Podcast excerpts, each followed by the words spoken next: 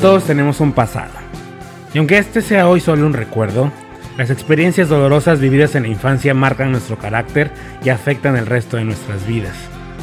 Y es aquí en donde surgen las huellas, las heridas de la infancia, que nos llevan a patrones que repetimos, a conductas para sobrevivir o tolerar lo que vivimos en aquel momento y que pasamos repitiendo a lo largo de la vida aunque nos sigan jodiendo la existencia. Estas heridas se encuentran en diferentes aspectos de nuestra vida, por ejemplo en nuestras relaciones, en emociones que no podemos controlar o incluso en el concepto que tenemos de nosotros mismos.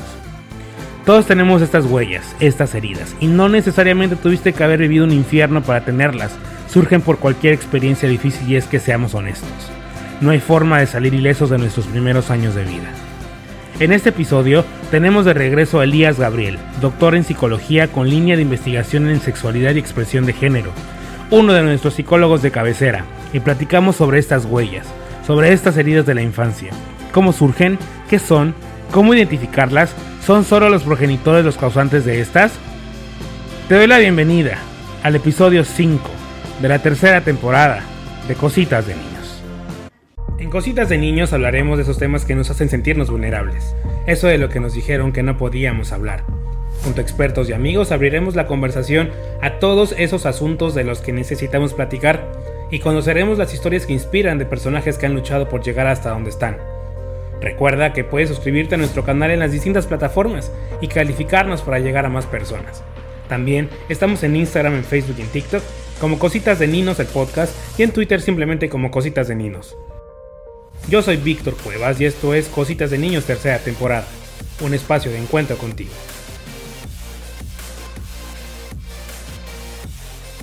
Les doy la bienvenida a un episodio más de Cositas de Niños con la estrella de este show. Ya lo saben, o sea, aquí no hay otra estrella que, que Elías, que como dato curioso, es la primera vez que Elías va solo, en, bueno, ya en tres temporadas, Elías. Un gusto y un placer saludarte, saludar al auditorio y pues sí, muy emocionado porque vamos a hablar de un tema ah, por demás interesante y bueno, un gran honor estar en esta temporada contigo. Es que, o sea, puede faltar todo, es más, puedo faltar yo, pero Elías no puede faltar en esta. No, no, no, no se crean. Gracias, gracias por la invitación y bueno, aquí estamos para comunicarnos y seguir construyendo cositas de niños. Y hoy vamos a hablar de un tema fuerte, un tema importante, pero sobre todo un tema fundamental, eh, que son las huellas de la infancia. Esas huellas que si no se resuelven, si no se, si no se identifican, definen gran parte de manera negativa o no sé si también positiva de nuestra adultez. Y es que hay un lapso, y ahorita, bueno, Elías nos, va a platicar del lapso fundamental en la formación de, de, los niños, de las niñas, que es cuando están más como receptivos a todo ese tipo de experiencias, que es de los 0 a los 6 años, que son como los más importantes en la maduración y que todo lo que eh, aprendemos pues almacena en nuestro inconsciente, pero pues llega la adultez y con ello las consecuencias de, de, lo que vivimos. Pero bueno, sin más introducción, Elías, pues platícanos qué son estas huellas de la infancia, porque escuchamos por todos lados que hablan de huellas, de heridas, pero ¿qué son?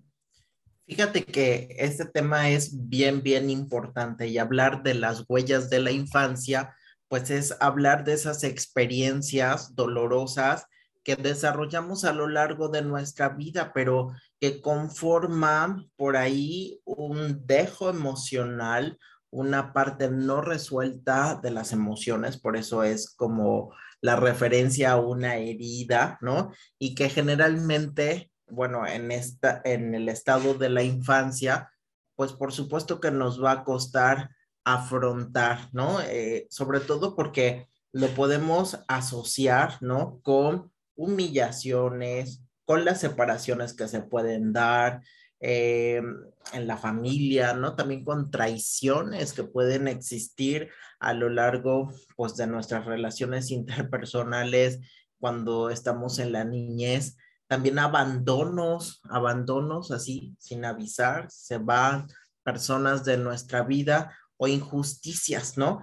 Pero mirar esto eh, desde una perspectiva adulta, ¿no? Como el día de hoy lo queremos mirar de, de tal suerte que tenemos que comprender, ¿no? Que estas heridas pues no se han cerrado, sino que existen desde nuestra infancia y que a lo mejor con nuestra vida adulta agarramos el maquillaje de la vida y tratamos de reprimirlas, ¿no? De que no salgan a, relucir y tratamos de estar ahí como eh, meneándola, ¿no? Y tratando de regular para que esto no se salga de nuestro control, no nos desborde. ¿Por qué? Porque pues de alguna manera cuando no las hemos resuelto y están a flor de piel estas heridas, pues lo que queremos es ignorarlas, evadirlas, ¿no? Pero cuanto más esperemos, ¿no? Esta parte de que no salgan a relucir, ¡zas! ¿no? En algún momento de nuestra vida adulta pueden desencadenar, ¿no? Que nosotros nos desbordemos, también tengamos como situaciones críticas, ¿no? Como en el sentido de la ansiedad que desde la psicología pues aparece cuando no asumimos las cosas o no las resolvemos. Si bien es cierto, ¿no? Que nos suceden en un periodo en que somos niñas, niños o hasta adolescentes y no tenemos la madurez o la herramienta en ese momento, pues lo que tratamos de hacer ya en la vida adulta con cierto eh, temor, miedo, es de que volvamos a revivir ese dolor, ¿no? Nuestro dolor y que este dolor no nos permita ser nosotros mismos, ¿no? Y que nos vaya de alguna manera también a, como obligarnos, ¿no? A interpretar quizá un rol, una forma de ser, un papel, ¿no? Ante los demás, que pues en realidad no somos, ¿no? Y que viene pues de este dolor y que de alguna manera no nos corresponde porque no hemos resuelto esa situación. Entonces, pues el día de hoy estamos para, para hablar de eso y bueno, para profundizar en el apartado de qué podemos hacer con estas heridas emocionales de la infancia. Pero ¿cómo saber que existen esas heridas? ¿Cómo darnos cuenta que están ahí? ¿Cómo identificarlas? Porque quizá pues damos por la vida comportándonos de alguna manera y para nosotros ya es parte de nuestra forma de ser. Sin embargo, puede que sea justamente parte del problema, parte de estas heridas que no hemos identificado, que no nos hemos dado cuenta que están ahí y que nos siguen afectando pues conforme van pasando los años. Sí, fíjate que una de las características es como que tenemos una sensación de deuda, ¿no? Como que algo nos pasó y que no de repente lo podemos resolver, ¿no? Y, y, lo vamos cargando y lo vamos cargando como con ciertas habilidades y destrezas que desarrollamos en la vida, ¿no? Yo recordaba, por ejemplo, algún caso ahí donde eh, un padre, ¿no? Abandona a su hijo y, deja, este, pues, la vida con el hijo y, y con la madre. De alguna manera el hijo se vuelve más fuerte, empieza a trabajar, ¿no? Desde muy temprana edad, este, ayuda en las en la casa, ¿no? Con las cuestiones domésticas sin embargo, estas habilidades hacen que de manera heroica el niño, niña, adolescente se ponga una coraza, se ponga una máscara, una armadura y que a partir de esto se vaya forjando el carácter. Si bien esto nos ayuda eh, de las heridas emocionales en la infancia quizá a transitar a una madurez muy anticipada, hay como una sensación de dejo, hay como una sensación de enojo, de mucho coraje, ¿no? De mucha rabia, de mucho enfado, porque las cosas quizá hubieran sido de otro modo, ¿no? Hablo de este ejemplo y como de otras circunstancias que pudieran ser quizá la muerte de, no sé, de un familiar o de una persona significativa o alguna situación de humillación o el bullying, ¿no? Que puedes estar viviendo en el ambiente escolar. Hay como esta parte de enfrentarlo, pero finalmente estos mecanismos de la vida acabarán haciendo que reprimamos ese dolor y que si no lo trabajamos en tiempo, lo vamos a convertir en odio y en resentimiento hacia las personas y hacia la vida. Tú decías, bueno, ¿y cómo, cómo identificarlo? Porque siempre va a estar como la sensación ahí de, de duda, ¿no? De, de que se puede mejorar mi vida, de que pues también puede ser el lado contrario, ¿no? De que ya no tengo como esta parte de salvación, inclusive hay personas adultas que en sus relaciones interpersonales y significativas con los demás, dice, este, chispas, este, no voy a comunicar que tengo, por ejemplo, celos o no voy a comunicar que tengo inseguridad, ¿no? Y esto lo vienen arrastrando por una situación de herida emocional, ya sea con papá, mamá o en algún momento de la circunstancia de desarrollo, crecimiento en la niñez. Y, digamos que esta consecuencia, y hablo solo de este ejemplo, este, de alguna manera invita, ¿no? A que tus amigos o las personas que te rodean o la propia pareja te tenga que tender puentes para salvarte, ¿no? Para este, decirte, oye, bueno, ¿cómo le hacemos para, para comunicarnos, para que no te des celos?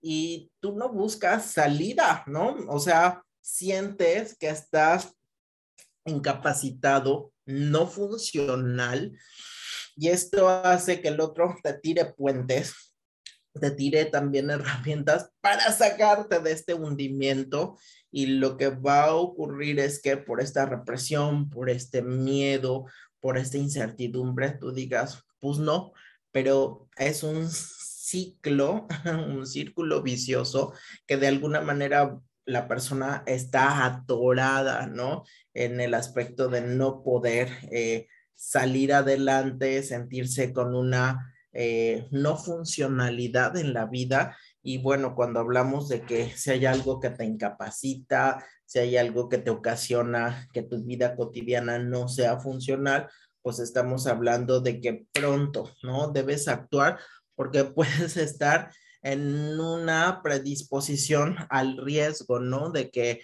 tu salud mental pueda estar comprometida, que tu bienestar en los aspectos personales, laborales, a lo mejor de relaciones interpersonales, no estén al 100% y que con ello pues tengas que recurrir a los especialistas porque las heridas emocionales no es algo, ¿no? Que solo así hay, ya me salió la costra de esta herida y ya, ya me curé, ya listo, ¿no? Hay personas, este, la gran mayoría, ¿no? Que es lo que hace, si me sale la costra, pero me estoy rascando ahí, ¿no? O me estoy tallando, ¿no? O con la propia ropa que nos cobija en la vida cotidiana, al primer roce, a la primera frotada de esta herida, bueno, vuelve a supurar, vuelve a salir todo y ahora hasta de una manera aumentada en intensidad y a veces pienso, ¿no? De manera este, única que esto eh, pudiera llevarte a una sensación de descontrol, de que se te escapa de las manos, ¿no? Yo he atendido a personas a lo largo también de esta semana y, que va más allá del periodo de pandemia, que por heridas emocionales, ¿no? Justo en la infancia han dejado de viajar, han dejado de tener relaciones sexuales con sus parejas, han dejado de estudiar, ¿no? Se han dedicado a la parte de decirse que no son buenos en la vida, a sentirse culpables, a, pensar, ¿no? Que no están bien y que necesitan medicarse y que este medicamento que van a tomar, este, los va a hacer otras personas y no van a poder ni cuidar a sus hijos, ni apoyar a sus padres que a lo mejor están en, en un estado pues ya de, de vejez, ¿no? Y, y, que esto compromete, ¿no? Su propia salud y su propia integridad. Yo creo que esto que estamos tocando tiene que aterrizarse mucho en la reflexión de que las heridas emocionales van a permitir al final crear dos mecanismos importantes de ayuda que son el autocuidado y el autoentendimiento, por así llamarlo, un autoconcepto sano que te permita, bueno, ser eh, una persona digna, ¿no? Digna de amor, digna de reconocimiento y también una persona capaz de ayudar a los demás. Se dice que usualmente estas heridas son originadas por los cuidadores principales, como mamá y papá. ¿Pero es siempre el mismo caso o hay más actores que pueden causarlas? Fíjate que si nos vamos desde una teoría por ahí, ¿no? Los expertos en psicoanálisis dirían que las figuras principales o a lo mejor iniciales son la madre y el padre, ¿no? Y que estas figuras son las que causan los primeros traumas o las primeras frustraciones en la vida. Y sí pudiera ser, pero en el sentido, y esto es algo que no solo viene del psicoanálisis, sino de manera general, ¿no? Cuando nuestras principales, ¿no? Y primeras relaciones eh, con el mundo son mamá y papá, pues estas relaciones con nuestros padres son las que más nos interesan, las que más nos importan. Y si tu mamá te dijera, este, eres feo, eres torpe, no te amo, fuiste una persona que no deseé su nacimiento, todas estas cuestiones que, que, pueden ser impactantes para la vida de uno, o sea, solo por ser nuestras personas amadas, mm, va a trascender, pero muy, muy fuerte, que nos puede desequilibrar, ¿no? Porque prestamos mayor atención a las personas que nos aman, a las cuales tenemos un vínculo muy, muy estrecho, muy fuerte y que quizás si fuera mi vecino, ¿no? La persona de enfrente que me lo dijera, pues cuando niño yo dijera, ah, igual y lo tomo a juego o no me da de comer, este, de alguna manera el niño tiene como más posibilidades, pero si lo dice mamá y papá, es como si fuera una maldición, ¿no? Es como si fuera también una profecía casi determinada a cumplirse de que eso va a ser una herida, o sea, que nos va a durar el resto de nuestra existencia. Y por ahí si nos vamos a, algo más posmoderno, a un pensamiento posmoderno, yo te diría justo ahora que no necesariamente los padres y las madres son los que marcan, sino tiene que ver el tipo de relación, es decir, las relaciones con las cuales ese niño, niña, quizá adolescente está inserto, son las que van a marcar y específicamente esas relaciones que implican cuidado, que implican este, una retroalimentación. Te lo dejo fácil, como la parte de los maestros, y a lo mejor en la convivencia del diario pues una figura cercana es una maestra o un maestro y te dice, bueno, tú no vas a ser nunca bueno para matemáticas, o sea, tú eres un burro o empieza a decir como estas categorizaciones y señalar con el dedo, pues aquellas rasgos particulares o características pues del estudiante, pues entonces él se la va a creer, sobre todo pensando que está en una etapa en donde tú lo has dicho muy bien, ¿no? El niño a los tres años conforma su personalidad, pero sigue absorbiendo del mundo esta forma de quererse, ¿no? De tal suerte que en una edad de preescolar o primaria, pues lo que le digas, este, lo toma como un compromiso, como algo cierto, y si tú le fallas y si tú le haces daño y si tú le agredes y si tú le violentas, pues vas a ocasionar uno, una decepción totalmente, ¿no? A ti como persona adulta, pero también vas a mostrarle que tiene que estar cuidándose de un mundo, ¿no? En donde quizá no hay personas tan eh, sinceras, tan que se preocupen por sus derechos, ¿no? Por su bienestar y que creo que es algo que, que todas y todos estamos llamados a cuidar. Llega ese momento cuando ya eres adulto y te das cuenta que, bueno, tus padres ya no son responsables de ti, que quizá esa maestra, como justo lo mencionabas, ¿no? Quizá lo dijo sin pensarlo, o sea, cuando empiezas a resignificar ese contexto, eso que te sucedió, ¿no? O sea, por ejemplo, tus padres hicieron lo que pudieron con lo que tenían. Eh, y, llega ese momento en el, en el que ahora te toca a ti eh, resolver tu vida, ¿no? Como tomar estas heridas, estos recuerdos, estos momentos complicados y ahora, pues, componer la situación, ¿no? O sea, atenderte, ir a terapia, evaluar, encontrar esa herida primaria. ¿Por qué, ¿Por es importante? Ya más o menos has hablado un poco al respecto, pero ¿por qué en concreto es fundamental empezar a resolverlas? ¿Por qué es importante ponernos a trabajar en resolverlas? Porque ya lo hemos visto y lo vimos la temporada pasada, la salud mental a muchas personas nos vale mucho. O sea, si nos duele el estómago o si tenemos gastritis, vamos con el gastroenterólogo. Si tenemos problemas con el riñón, corremos con el nefrólogo. Pero nunca atendemos esa salud mental, nunca atendemos o no tenemos la humildad de aceptar que algo nos está taladrando el cerebro y que algo no está bien. Entonces, ¿por qué es fundamental ubicar esas heridas y empezar a trabajar en ellas? A mí me parece que has dado justamente en el clavo, ¿no? De, de entender cómo trabajar nuestras heridas emocionales. Fíjate, nacemos en un contexto de relaciones y cuando llegamos a la vida adulta, pues vamos a llegar también a través de las relaciones interpersonales, lo que quiere decir que la calidad de nuestras relaciones van a mejorar también la calidad de vida.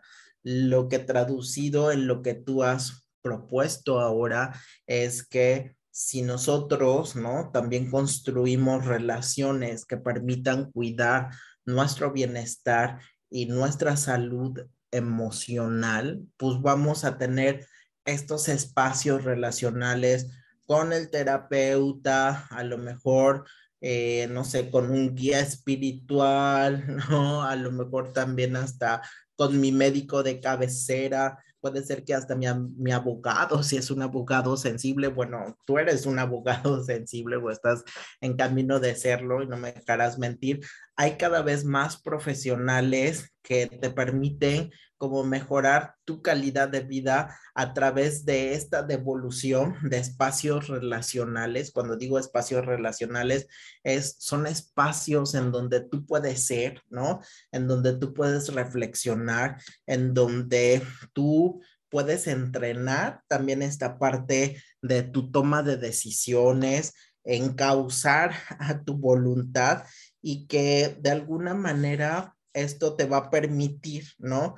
Que vayas eh, entendiendo que el pasado a lo mejor aquí no es destino, ¿no? El pasado no es una meta que esté estática y que no se pueda modificar, sino que al contrario, podemos entender a través de estos espacios relacionales, por ejemplo, tú decías, con un psicólogo o con un terapeuta, que tú puedes estar en una especie de juego, ¿no? El juego de la vida y que tú puedes cambiar, ¿no? la, modificar estas reglas del juego y hacer que este juego sea mucho mejor para ti, ¿no? De tal manera que cuando tú sientas la necesidad, ¿no? De, de generar estos espacios de bienestar, pues entiendas que obviamente a partir de ese momento tienes un compromiso contigo, pero también entenderás que tienes un compromiso de trascendencia con los demás. ¿A qué me estoy refiriendo? A que cuando estés trabajando sobre estas heridas emocionales, vas a poder dar un mensaje diferente a tus hijos, a tus sobrinos, a todo aquel niño, niña, adolescente que de verdad lo necesite, porque vamos a poder identificar, ¿no? Aquellas niñas, niños que pueden estar vulnerables, ¿no? A lo mejor ocultando emociones como la tristeza, el miedo y el dolor. Y si nosotros desde nuestra vida adulta trabajamos, ¿no? Con esta parte de nuestro pasado, con esto que a lo mejor no está resuelto, pues podemos entender que estamos participando de un principio también de crianza positiva.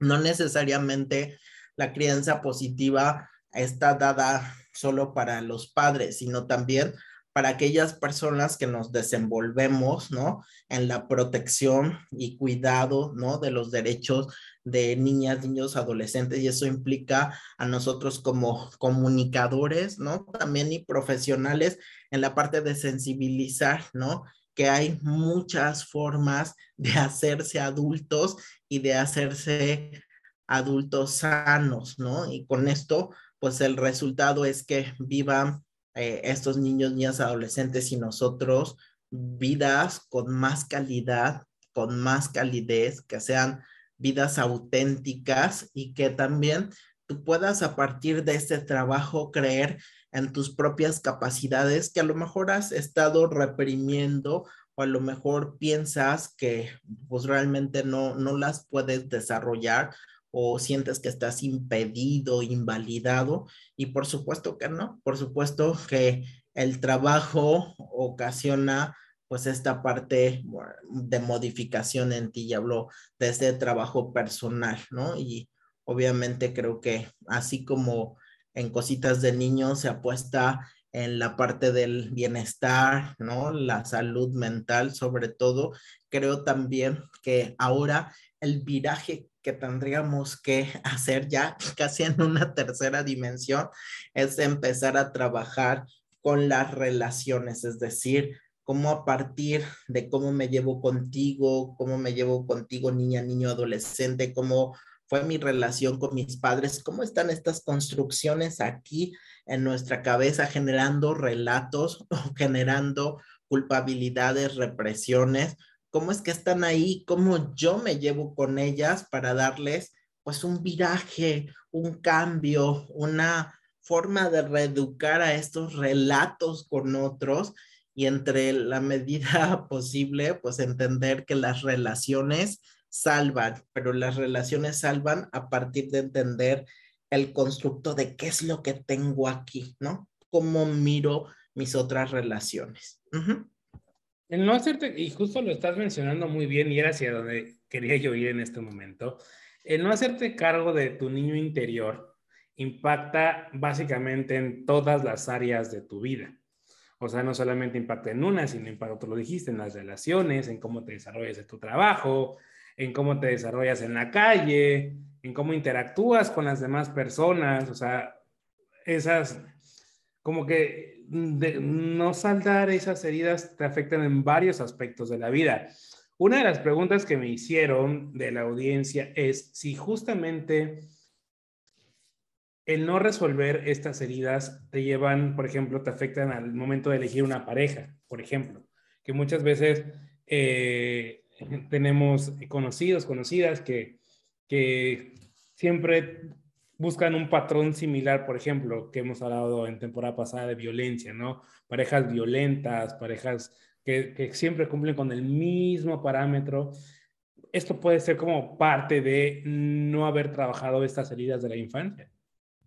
Oye, mira que, que en verdad que el auditorio hace preguntas profundas. Por ahí esto me acaba de recordar un libro de Salija Baba que habla sobre la crianza positiva, ¿no? Lo leía hace un par de semanas y ella refería mucho esto, ¿no? De que cuando hay heridas emocionales, ¿no? Y a lo mejor nosotros en esta posición de adultos que tenemos a niños y niñas a nuestro cargo, o sea, cada vez que limitamos la expresión emocional de nuestras niñas y niños, de nuestras hijas, hijos, sobrinos, todo, todo, todo aquel que esté como en esta edad, ¿no? De preescolar, infancia, les privamos la oportunidad de aprender eh, formas de expresión más matizadas. ¿A qué me estoy refiriendo? Si limitamos la expresión emocional, vamos a tener como mucha pobreza en las expresiones cuando ellos quieran relacionarse. ¿Por qué? Porque estaremos suprimiendo esta capacidad para entablar relaciones, con lo que bien decías, ¿no?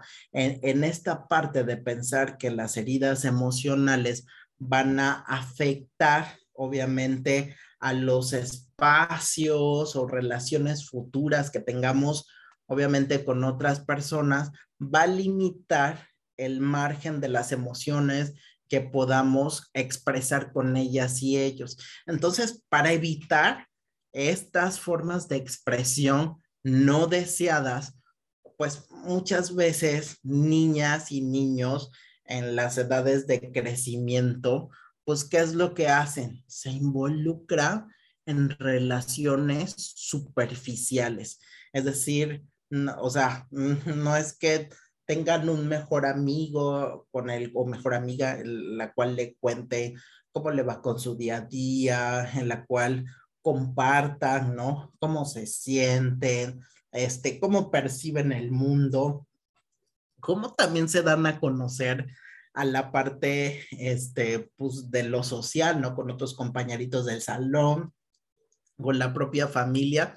Entonces, estas relaciones, insisto mucho, se vuelven superficiales y conforme va pasando el tiempo, se vuelven más y más superficiales, de tal suerte que no me comprometo y ni siquiera me involucro contigo, ¿no? O simplemente puedo hasta abstenerme de relacionarme por completo, ¿no?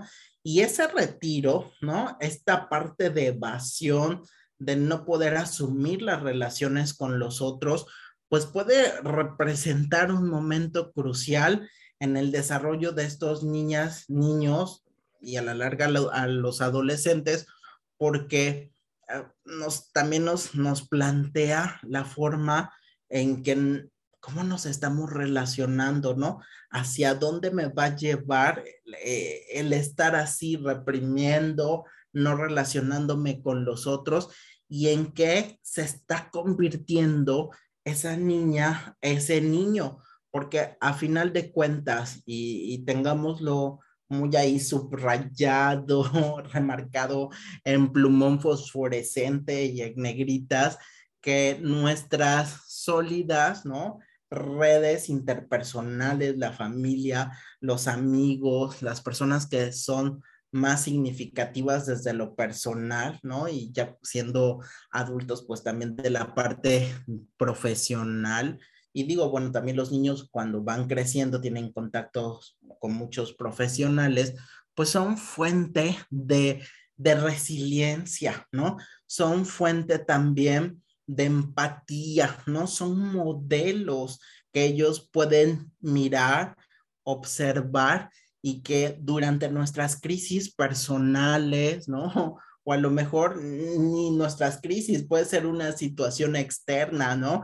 Como un terremoto, un huracán, ¿no? Hasta la propia economía, ¿no? O la situación actual de la guerra, pues a partir de nuestras relaciones significativas, personales, profesionales, familiares, podemos tener este atisbo, ¿no? Si esta relación significativa es de comprensión, es de alegría, es también empática, capaz de resolver conflictos o tomar decisiones, pues como niñas, niños podemos copiar, ¿no?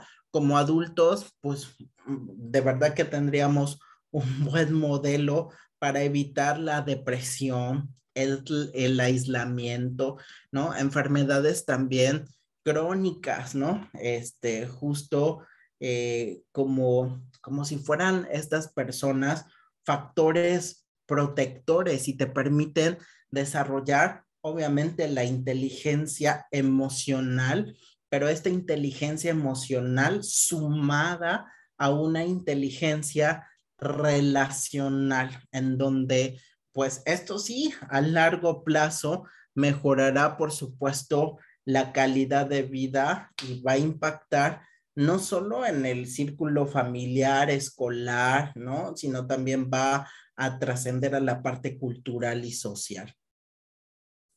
Una de las huellas más comunes que encontramos y una por las cuales también me preguntaron mucho fue la huella del abandono. ¿Cómo podemos cómo identificar esta, esta herida y cómo resignificarla, cómo afrontarla, cómo enfrentarla, cómo vivir con esta herida, cómo tratar esta herida. Fíjate que en la parte del abandono tenemos que recordar también que niñas y niños, eh, así como buena noticia, ya nacen listos para explorar, ¿no? Y hacer crecer, ¿no?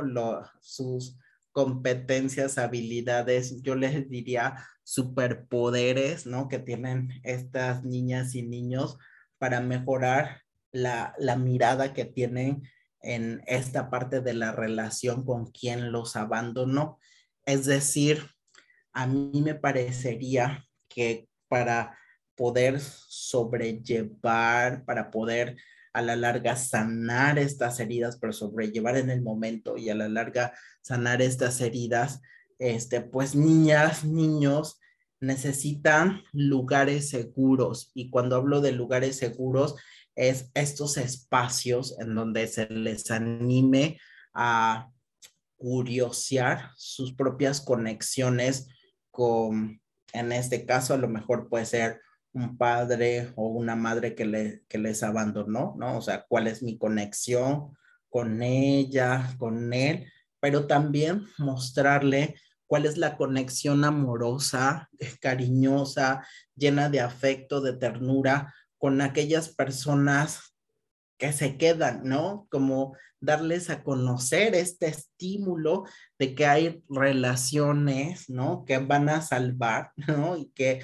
y que son significativas y que esto hace que le vayan ocurriendo pues cosas positivas a lo largo de su vida, ¿no? Y que con esto, pues les ayudamos a entender, bueno, que la parte del abandono y poco a poco digo, porque si esto le ocurre a lo mejor a un niño de, no sé, cuatro o cinco años, no lo va a entender desde este pensamiento adulto, desde donde te estoy disertando esto, pero creo que a través de la figura, la relación, el compartir, el juego, el tener esta conexión, esta inteligencia emocional de las relaciones, pues nos va también como a espejear, ¿no? Que en realidad, pues nuestra historia, ¿no? Como adultos que cuidamos a niños, niñas y adolescentes en algunos momentos,